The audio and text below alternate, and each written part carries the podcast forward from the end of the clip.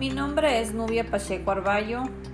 Estudio la carrera en Administración de Empresas en la Universidad Estatal de Sonora.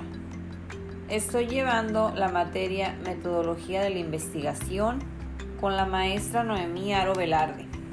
A continuación les voy a hablar de la justificación, viabilidad y limitaciones. Justificación de la investigación. Indica el porqué de la investigación exponiendo sus razones.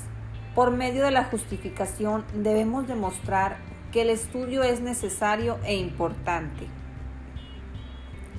Además de los objetivos y las preguntas de investigación, es necesario justificar el estudio mediante la exposición de sus razones, el para qué del estudio o por qué debe efectuarse. La mayoría de las investigaciones se ejecutan con un propósito definido, pues no se hacen simplemente por capricho de una persona. Y ese propósito debe ser lo suficientemente significativo para que se justifique su realización. Además, en muchos casos se tiene que explicar por qué es conveniente llevar a cabo la investigación y cuáles son los beneficios que se deberán que se derivan de ella. ¿Cuál es el objetivo de la justificación en una investigación? Justificar una investigación es exponer las razones por las cuales se quiere realizar. Toda investigación debe realizarse con un propósito definido. Debe explicar por qué es conveniente la investigación y qué o cuáles son los beneficios que se esperan con el conocimiento obtenido. Criterios para evaluar la importancia potencial de una investigación. Una investigación llega a ser conveniente por diversos motivos. Tal vez ayude a resolver un problema social, a formular una teoría o a generar nuevas inquietudes de investigación. Lo que algunos consideran relevante para investigar puede no serlo para otros, pues suele definir la opinión de las personas. Sin embargo, es posible establecer criterios para evaluar la utilidad de un estudio propuesto, los cuales evidentemente son flexibles y de ninguna manera son exhaustivos. Viabilidad de la investigación. Recordemos que además de los elementos anteriores, es necesario considerar otro aspecto importante del planteamiento del problema, la viabilidad o factibilidad del estudio.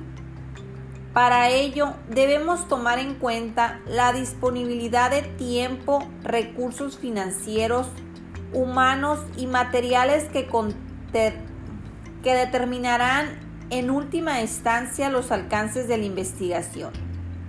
Asimismo, resulta indispensable que tengamos acceso al lugar o contexto donde se realizará el estudio.